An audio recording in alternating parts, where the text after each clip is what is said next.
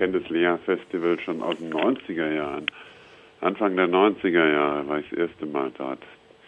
Da war das Kurhaus noch nicht umgebaut, sondern eine ganz primitive Bühne und ein Mini-Orchester und alles klang etwas scheps. Und der Tenor war kein Deutscher, wie die Zuschauerinnen um mich herum gesagt haben.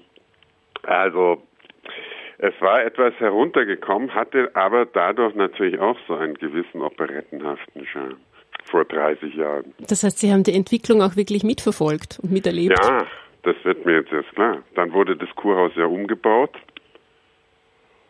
und leider nicht in dem ursprünglichen spätbarocken Stil, sondern etwas nüchtern. Aber dafür hat sich das Programm sehr verbessert.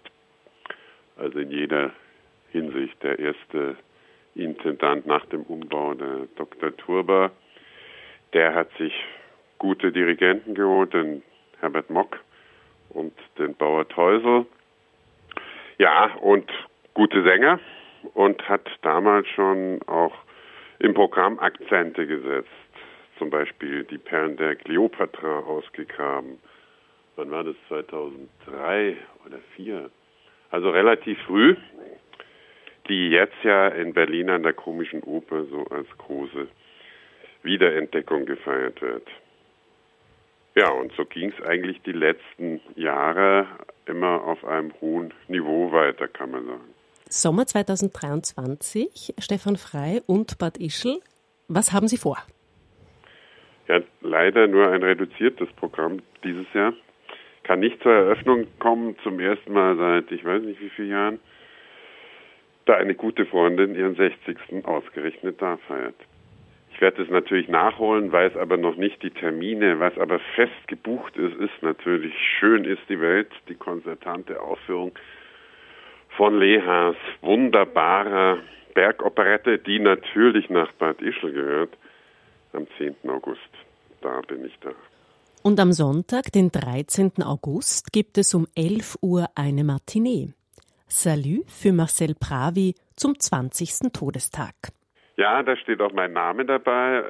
Das ist eine Gedenkveranstaltung zu Ehren von Marcel Pravi, eine enge Vertraute des Meisters, Barbara Kreuzer, wird es veranstalten und moderieren und hat mich unter anderem als Gast gebeten. Es wird auf jeden Fall Musik dazu geben und Sänger und findet meines Wissens im Saalfoyer statt.